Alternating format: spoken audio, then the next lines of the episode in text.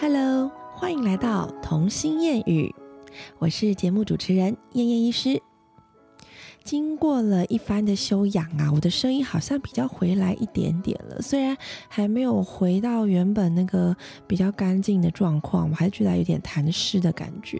但就是好像就一口痰一直卡在喉咙那，儿，挺不舒服的。现在也不知道是换季在过敏啊，还是胃食道逆流啊，还是上次的感冒还没痊愈，所以声音的部分还差一些些。我再继续加油，请大家再多多包容一下啦。那今天的这一集呢，我是透过有一天在家里发生的一件事情，然后呃跟我先生讨论了一些家庭的状况之后，有感而发而来的。那我先介绍当时发生什么事情好了。呃，我在之前几集应该有稍微解释过姐姐的个性，她是一个非常要遵守常规的人，她是一个非常高。纪律性的孩子，就是如果说这件事情已经在他的脑袋里面形成了所谓的规矩，他就是每天都要照他的规矩这样来做。如果今天我先做 B 再做 A，他就会觉得整个世界就崩溃了，他就不能接受这件事。高秩序性的小孩，那。你知道他其实因为这样的关系、个性的关系，所以他点很多。我三不五时就会常常踩到他的地雷。就算到现在已经快要五岁了，我们之间还是会有一些些要互相磨合、沟通的地方嘛。这就是教养有趣的地方啊！我每天都像在闯关一样，要小心说，我这个点，嗯，我知道他等下可能会爆发，我要用什么方式跟他沟通？我要用什么方式让他去接受这样的变化？那有些事情你知道，人生嘛，总是会有很多的变化，总不可能凡事都跟他做预告啊。那我如果凡事都做预告，我干脆去算命好了，我就直接跟他说：“哎，你未来会发生什么事？你未来干嘛？” 对啊，不可能嘛。所以我还是要让他去习惯性，就是偶尔会有些小变动，但大致的情况下，我相信孩子会很喜欢这个秩序性的关系，所以我也很坦然接受他这个习惯。好啦，就是。可能有一天早上啊，就是他那一天起床的时候，正常我们起床的顺序，就是我会先起来梳洗完之后，然后再去泡牛奶，然后再用牛奶把他们叫醒，叫他们起来喝牛奶了，然后起床，喝完牛奶之后呢，下床，然后换衣服，然后再吃早餐。他们吃早餐的时候，我再帮他们绑头发。那整理完一切了，准备就绪了，那我就载他们去上学。通常这是每天很规律的步骤。那其中有一些很小的点，就是第一，我起床不能开客厅的灯，这个我在之前应该有讲过，你们应该会还有印象，就是关于客厅的灯指的是他开这件事情。好，然后第二，如果我叫了他跟妹妹起床，下床的第一个人一定是我，第二个人就一定得是他。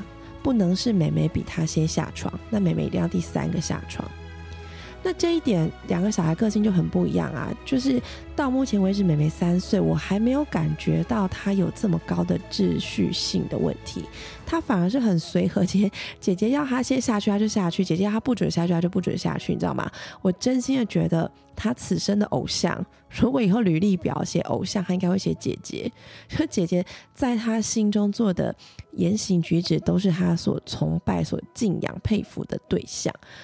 我觉得相对之下，我在处理美眉的情绪或者是一些行为问题。简单很多的原因，是因为我知道她心里面对姐姐这样子莫名的崇拜，所以很多时候我会透过姐姐，让姐姐去跟她讲，让姐姐去教她。那在这个同时，第一个不会造成我跟妹妹之间的纠纷，然后也会强化姐妹之间的那个感情的连接，因为姐姐对他不是凶，不是骂，而是会哄哄他，就说我跟你说，你这样子这样，他其实欣然接受的程度就会很高。再来是，我也同时赋予了姐姐有任务的感觉，有照顾妹妹的感觉，有觉得她是家里的一个 key person 发号施令的人，所以她对于这样的情况，她会很满意，所以也常常乐于当我的小助手，去协助妹妹完成任何的事情。我觉得这是一个很像生生物链嘛，食物链，小大鱼吃小鱼，然后小鱼吃浮游生物这样感觉。就是因为这样的关系，所以可以呃比较让我轻松的避免掉我在经历二宝又要再一次的像战争一样。这也是家中如果有二宝或三宝的妈妈们、爸爸们，你们可以参考一下。如果你们发现小的对大的有很强的崇拜感，那就顺势利用这个这个他的价值观，然后就去发挥一下嘛，就你们生活可能会轻松一些些。这样好了，那回到那一天早上的事情。那天早上就非常不幸的，不知道美美就是一整个心情不知道在好什么，从喝完奶开始，然后就开始跟我抬杠，然后就跟我讲笑话，然后就开始蹦蹦跳跳，那整个立刻跳过来。其实美眉是一个通常开机都需要半小时，所以很难叫起床，所以她一向都是第三个下床的人，我们都很习惯了，姐姐就很习惯。就那一天，她就非常开心。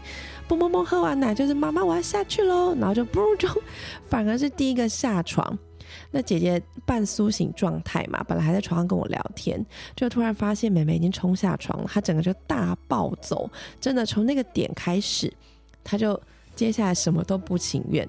比如说，她下床的时候，然后呃勾到爸爸的脚，她就很生气的踹爸爸，然后就说：“你不要在这里挡到我，你知道吗？”就其实。我觉得他对爸爸还蛮不留情的，但相对之下，父女的关系这个是另外一篇故事。这个他们两个之间有很深的仇恨，我也不知道为什么，可能前世的仇人吧。我都觉得他们前世不是情人，是仇人。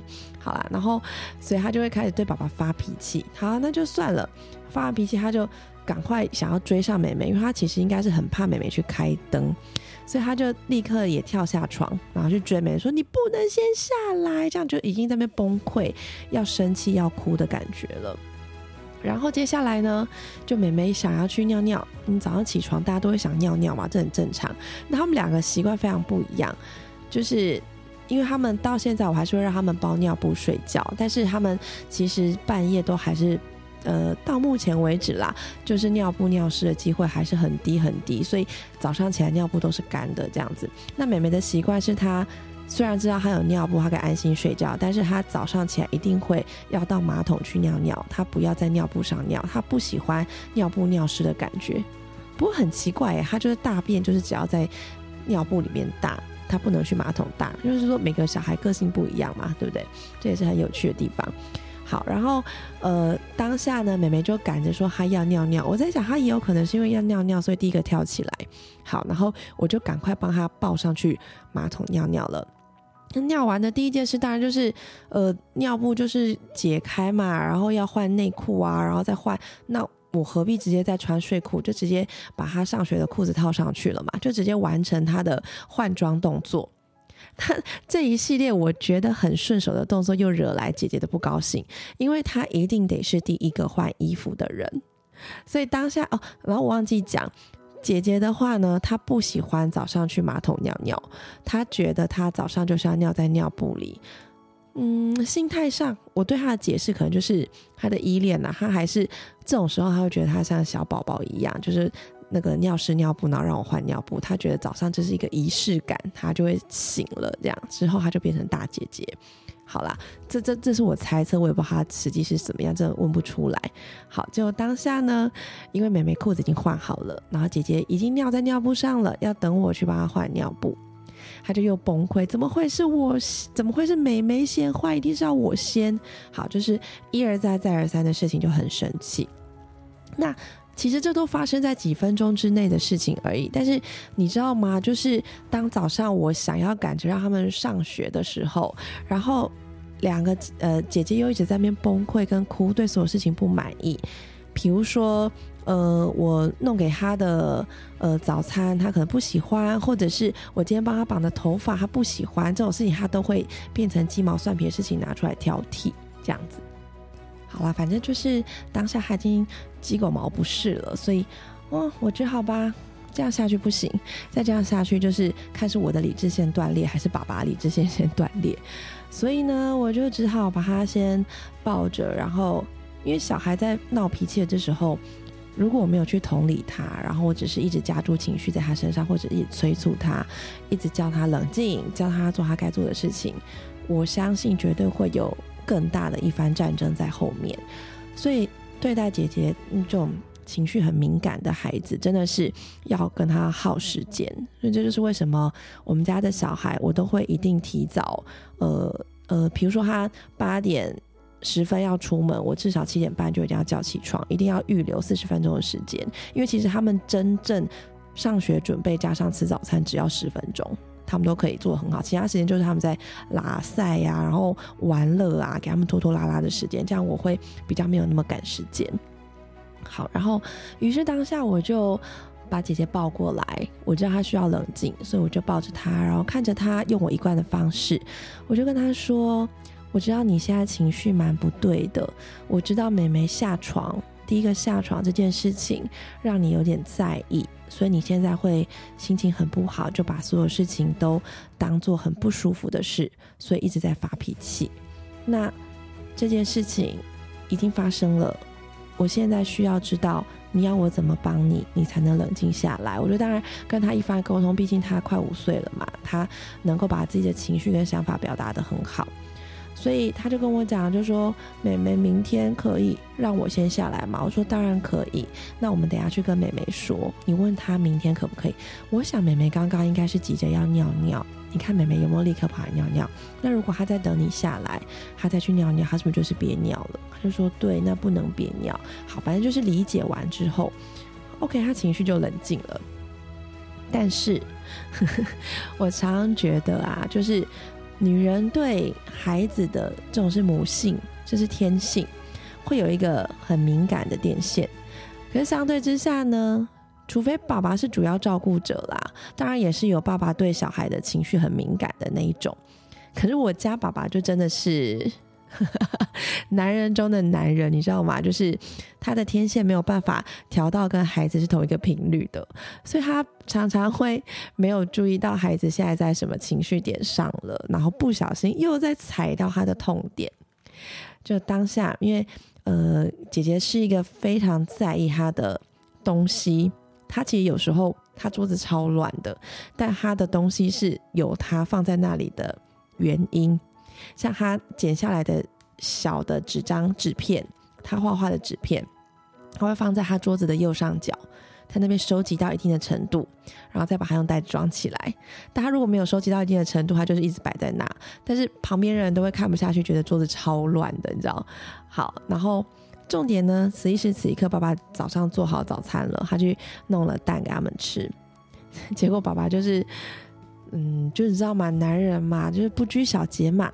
所以他也没管他桌上放着一张他的画，但其实有时候你知道他们这样乱剪了之后，远远看其实以为是垃圾，真的会以为是垃圾。然后爸爸就不由他，就直接把他的画作推到旁边去，然后再把蛋放在他的画作上面。那这时候同时是我抱姐姐在怀里在跟她沟通的，就当下姐姐一转眼看到她的画被压在。蛋的盘子下面，她整个又大崩溃，然后就爸比那个是我的画画，你不能这样，然后开始一直骂爸爸，你知道吗？就发脾气乱叫。然后呢，后来反正就是，我就赶快提醒爸爸说：“爸爸那个是画画，那他的宝贝，他故意要放在那边。”我就当然这时候要跟爸爸解释，那爸爸就哦好，然后就是当然也是要叫姐姐冷静一点，然后把蛋拿开就是了。后来就是这边又一番的安抚，又在可能闹了一两分钟，好，这件事情就结束了。好，那后来最好笑的事情就出现了。这时候一整个早上的罪魁祸首就是尿很急的那位小朋友 妹妹。这时候在姐姐冷静之后，在我怀里冷静之后，就跑过来拍我的肩膀，因为其实那时候我已经看起来有点疲惫，有一种你知道吗？忍耐要发火，忍住不要生气，我不能跟他硬碰硬，所以我就抱着姐姐在让她生气，让她等待她气消，我就没讲话，然后眼睛放空，然后妹妹就赶快跑过来拍我的肩膀说：“你心情好了吗？”你知道吗？我听到这句话，我整个笑出来，然后我笑出来之后，姐姐也笑出来，因为这就是无心插柳，你知道吗？他就只是。他为什么会跑来讲这句话？是因为他看我脸上没有表情，他就觉得我心情也不好，所以他试图在用我在安慰她们姐妹俩的方式跑来安慰我说：“你心情好了吗？可以跟你玩了吗？”之类的，你知道吗？因为这一句话是我常常在他们情绪暴走完之后问他们两个的一句话，然后我就发现，哎。姐妹俩其实啊，我都可以在她们身上看到我的影子，诶，简直就像是一个复制贴上的行为。为什么会这么说呢？因为在这个一整个早上，姐姐暴走的情绪之后，然后后来他们去上课之后啦，我就跟我先生聊啊，他就说：“妈妈，你真的要开始注意一下姐姐的情绪，因为她已经快五岁了。”他的情绪控管，他的冲动控制，应该要慢慢可以 calm down 下来，而不是像这样子为了一个小小的情绪点，而且有时候他在这个社会上要立足，就不能够呃反弹这么大，要能够有弹性，要包容度很大。反正我们就聊了很多，我一直都知道姐姐的问题点在哪里，只是我也很难去处理。为什么呢？因为我就跟我队友谈到这件事情。这个其实跟我自己本身的情绪控管很有关系，你知道吗？其实我在呃原生家庭长大的过程中，我的原生家庭是要妈妈可能带我们三个姐妹是很有压力的，因为当时是跟我的爷爷奶奶，就是她的公公婆婆住在一起，那因为。他又没有生儿子，所以我爷爷奶奶，爷爷其实还可以，但是奶奶在妈妈的身上加注了很大很大的压力，包括可能会三不五时的有一些言语的攻击、言语的暴力，就是指出说他没有生儿子，他是一个呃非常糟糕。我觉得在台语上面来讲，会有很多不堪入目的字眼，甚至我会觉得是有点像脏话那样，我就是不愿提起的这些言语。这些言论攻击我妈，就是会觉得说你就是没生儿子，你就是不 OK。那我妈为了证明没有生儿子也是可以很好的，生出女儿也是可以很好的，所以她对我们三姐妹其实就是真的是严加控管。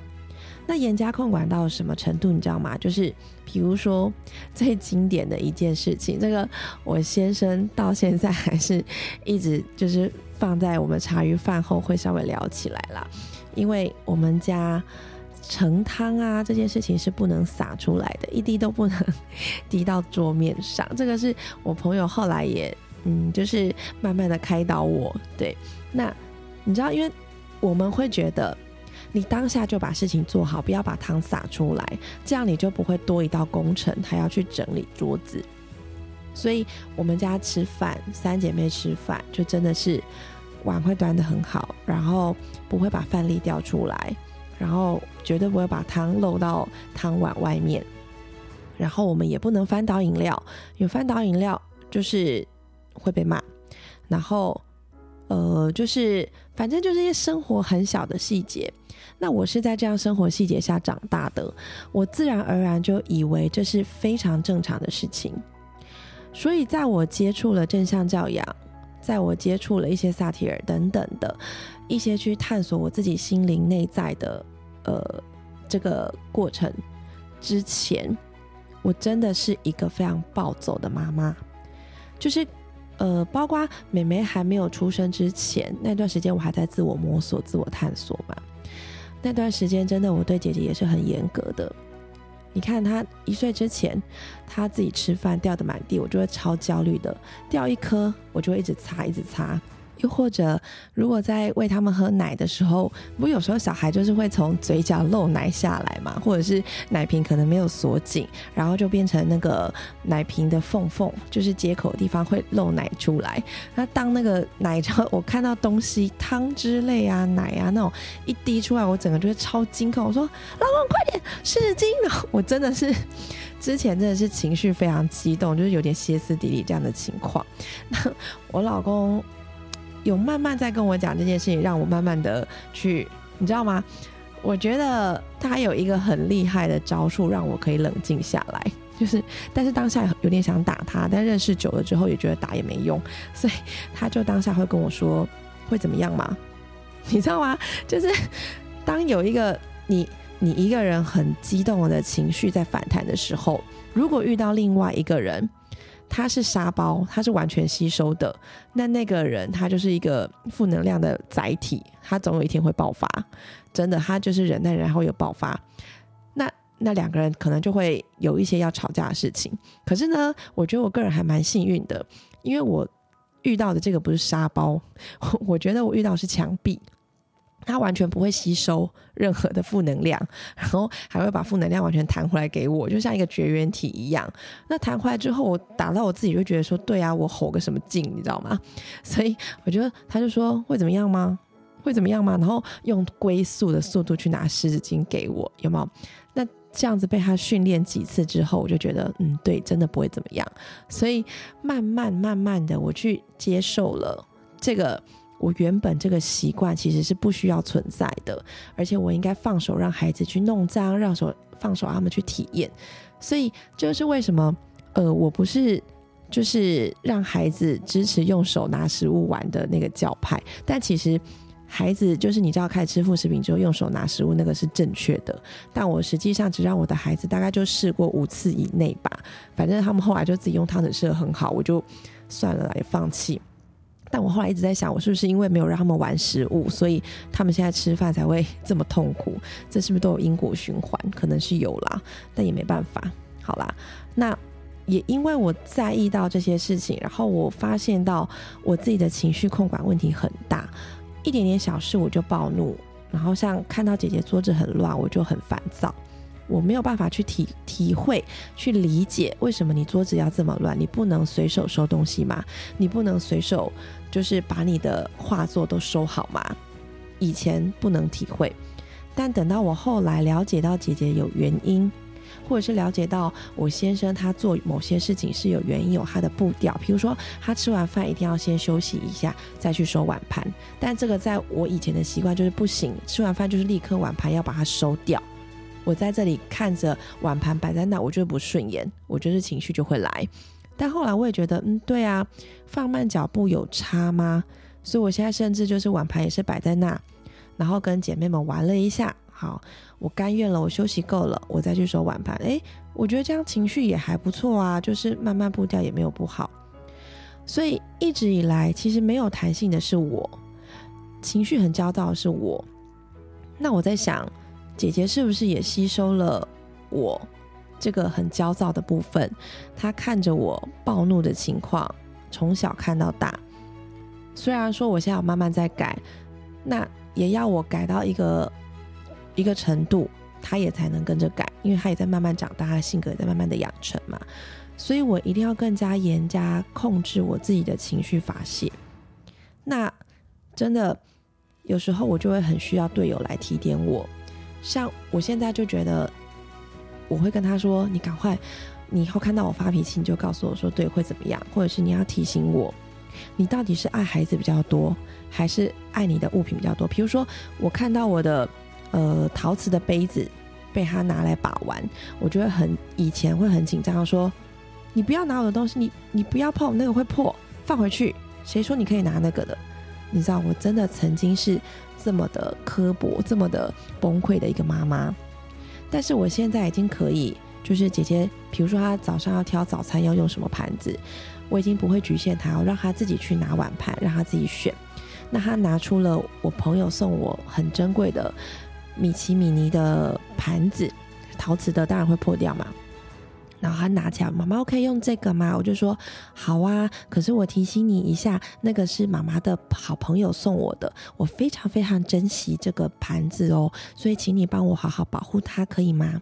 然后他就是说好，我不会让它破掉。然后你就会看到一个小孩小心翼翼的端着盘子，然后走到他的位置上，两手放好，然后赶快再坐到位置上享用他的早餐。我觉得这对他来说也是一个学习嘛，学会珍惜身边的东西，学会尊重别人，这样。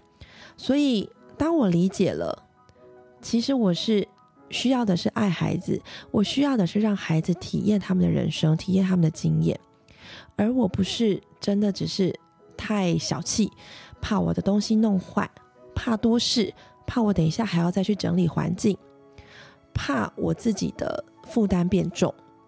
那如果是怕后续的这几个的话，代表是我爱我自己比爱孩子多。其实爱自己也没有不好，但是要在爱自己跟爱孩子间取得一个平衡嘛，对不对？当我因为爱自己多而会去吼骂小孩的时候，这个就是已经失衡的状态了，对吧？那在《儿童心理学》这本书里面，他有讲到一句话，我觉得也是我看到这里就像在提醒我一样。他说：“当你终止了旧家庭模式给你的束缚时，你就等于给自己，也给了孩子一份厚礼。”你知道，我看到这句话，我真的感触良多。我脑袋里会浮现过去，在姐姐两岁之前，我对她的一些比较绷得比较紧，或者是比较情绪化的表现，会觉得很对不起她。那现在既然我清醒了，我就要慢慢去弥补她过去这份我给她带来的心理的一个。害怕一个担忧，甚至他就直接表现在他的行为上面。那我相信我要改正他的这个情绪敏感的问题，还要好长一段时间啦。因为我自己也还在改正，我不敢保证说我现在已经所有情绪都可以很平稳的去接受小孩做任何的事情。像我觉得现在一个很大的点我还过不去，就是每天晚上，因为我现在都一打二跟他们吃饭嘛。每天晚上吃饭，我发现两姐妹吃饭的情况真的很差。但我后来觉得他们是真的是不太饿，他们晚餐真的不需要吃太饱。他们常常给我吃大概十分钟认真吃，扒个几口，我会觉得他饭可能只吃了三分之一到二分之一，他们就开始分心，开始玩，开始聊天，开始互相踢对方的脚丫，然后或者是开始玩菜之类的。我当下还是会忍忍忍忍到最后受不了，因为我还没有抓到那个平衡点。光是跟他们吃饭这件事情，还是让我很纠结，还让我情绪很爆炸的一个难关。我还在还在训练自己。那其他的部分，我会透过队友的提醒，透过我对我自己的提醒，然后慢慢去接纳孩子们。其实，在犯错就是在学习，所以我会开始让自己。不要呈现暴怒的情况。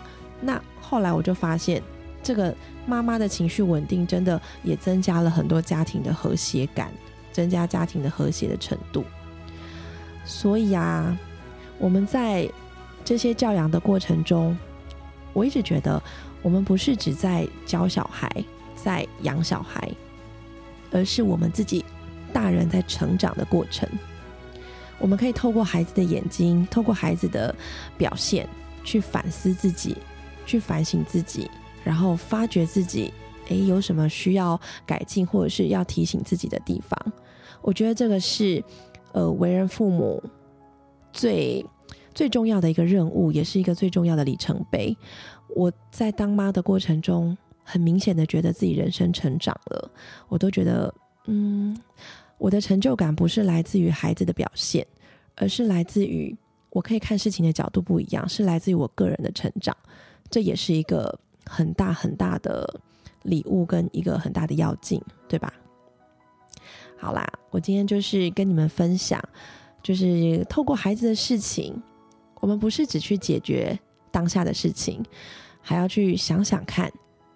中间有什么关联性，有什么故事性，然后去回想到我自己，然后让自己变成更好的人，这就是我们人生的目的嘛，对吧？